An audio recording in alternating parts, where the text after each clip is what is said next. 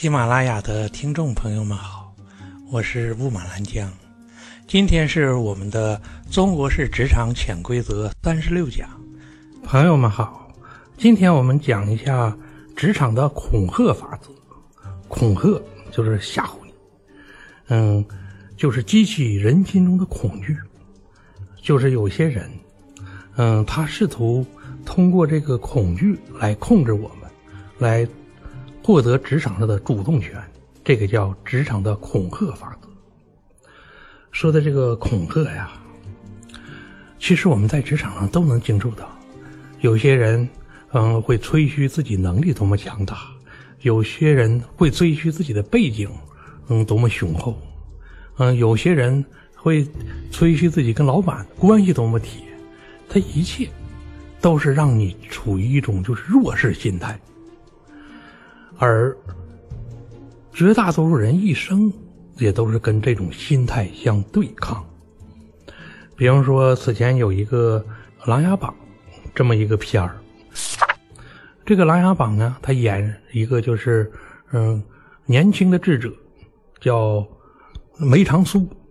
这个梅长苏一入金陵，掀起满天风雨，他其实就是想做一件事儿。就是让皇帝承认他十二年前犯了个错，他不该杀他的儿子，不该冤死几万人这个忠诚的士兵。哎，可是皇帝他就是死活不认错，为什么不认错？因为恐惧。因为皇帝一旦认错，首先错要写到历史上，他在历史上写下这是个犯错的皇帝，这一点他就不喜欢。其次，他一旦认了错，他就会嗯，在这个。民众的心里形成一个，他再不是圣明天子了，他是一个普通人，他是个会犯错的皇帝，那么他就无法统治了。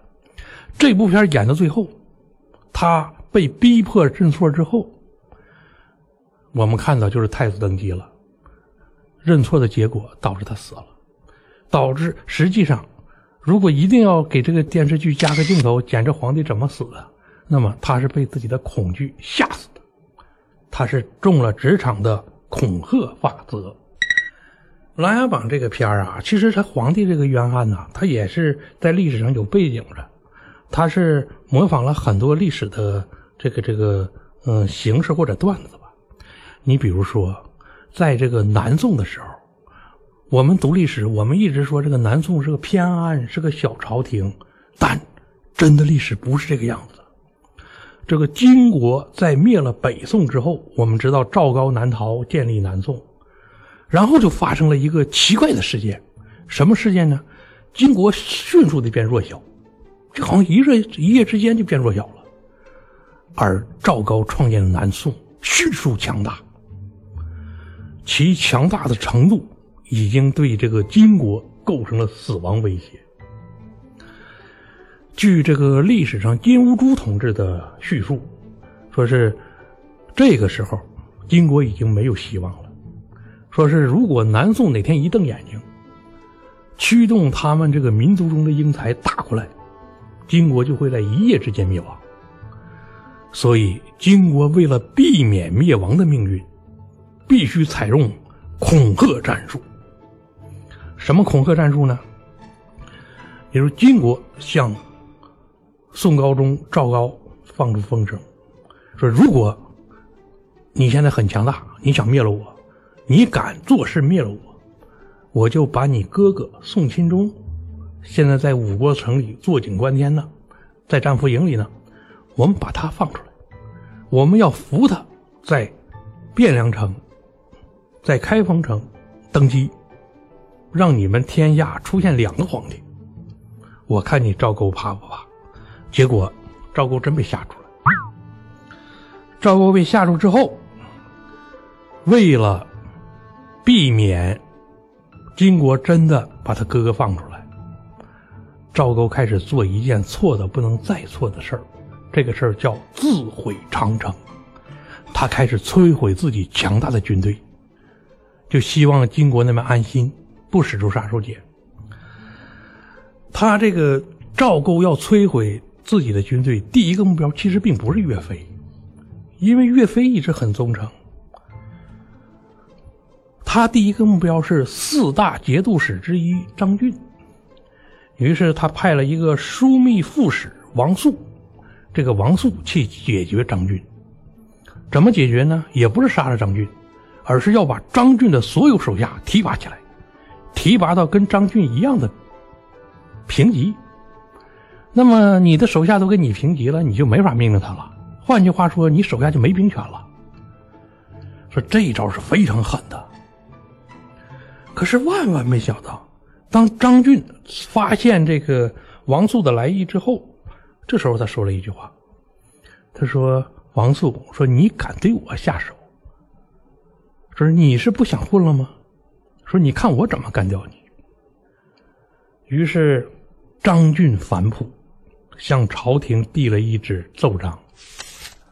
朝廷接了这个奏章，第一时间将派出去的枢密副使王肃免职，贬为百姓。张俊全身而退。说，在这个过程中，为什么会有这种奇特的反转？因为张俊这个人比岳飞的名气要小得多，所以没人注意。其实就是张俊向赵构透露一下子，他知道赵构害怕什么，他知道金国人摆出的恐吓战局是什么，而且他透露这个之后，并表态。即使这个局面出来，他仍然忠于赵构，而不会跟着宋钦宗走。这个表态让这个赵构第一时间信任了他。张俊过了关，结果下一个人就是谁呀？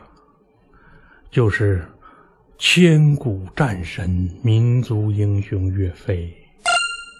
在派出的人去解决岳飞的时候，其实赵构也是充满了期待。他希望岳飞也能做出这么一个表态，不管是明的还是暗的，只要是表态，说是我那个，嗯，即使金兵放出宋钦宗，我也不会支持他，我仍然支持你，只要你用一种方式把这个信息传递过来，就应该没事了。可是万万没想到，岳飞他是一位，就是他心里怀的是国家，而不是小小的皇权。所以他表明的仍然是迎回二圣，收复失地。结果千古冤狱，风波停起，英雄常事，万古传奇。这个历史事件就是，当岳飞死后，这个宋高宗赵构一下子就醒过神来了，他铸成了就是空前的大冤案。他错杀了宗良，而且这件事将让他在这个历史的这个耻辱柱上再也下不来了。所以，这个宋高宗赵构立时就心里崩溃了。崩溃之后，这个皇帝他就干不下去了，而传位给养子，他退休了，成太上皇了。养子接班继任，第一件事给岳飞平反。其实。这个岳飞的故事，就是《琅琊榜》的故事的那个大概的原型。也就是这个皇帝在位，他在位他是不认错的，他让太子上来承认错，承认错就否定他嘛。所以赵构同志也就算是郁郁而终，他是晚年生活在悔恨中，因为他本来有希望一举端掉金国，收复天下，可是他害怕了，他恐惧了。他中了职场恐吓的法则，结果被人家给套住了。这就是历史上一个很大很大的悲哀。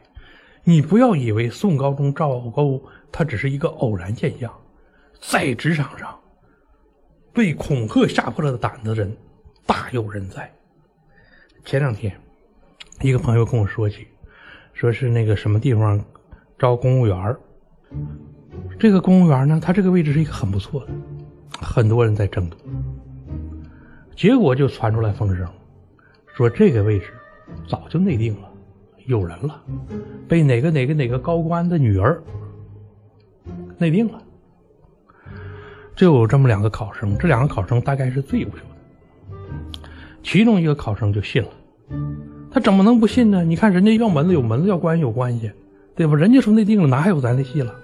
所以这个恐惧的这个考生就放弃了。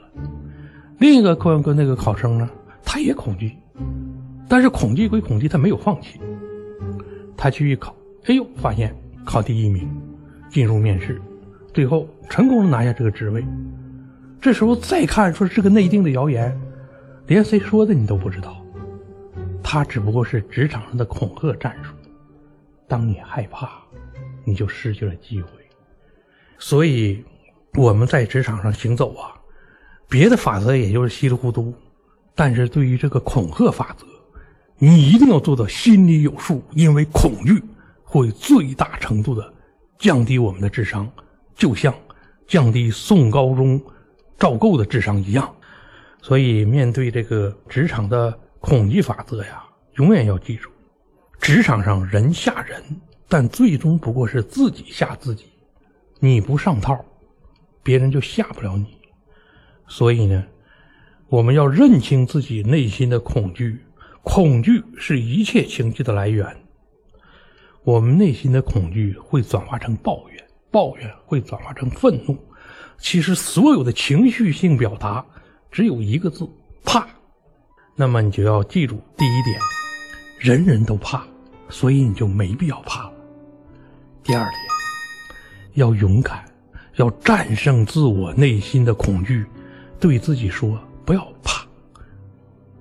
第三个，你要认清历史人性，凡是当一个人被恐惧征服的时候。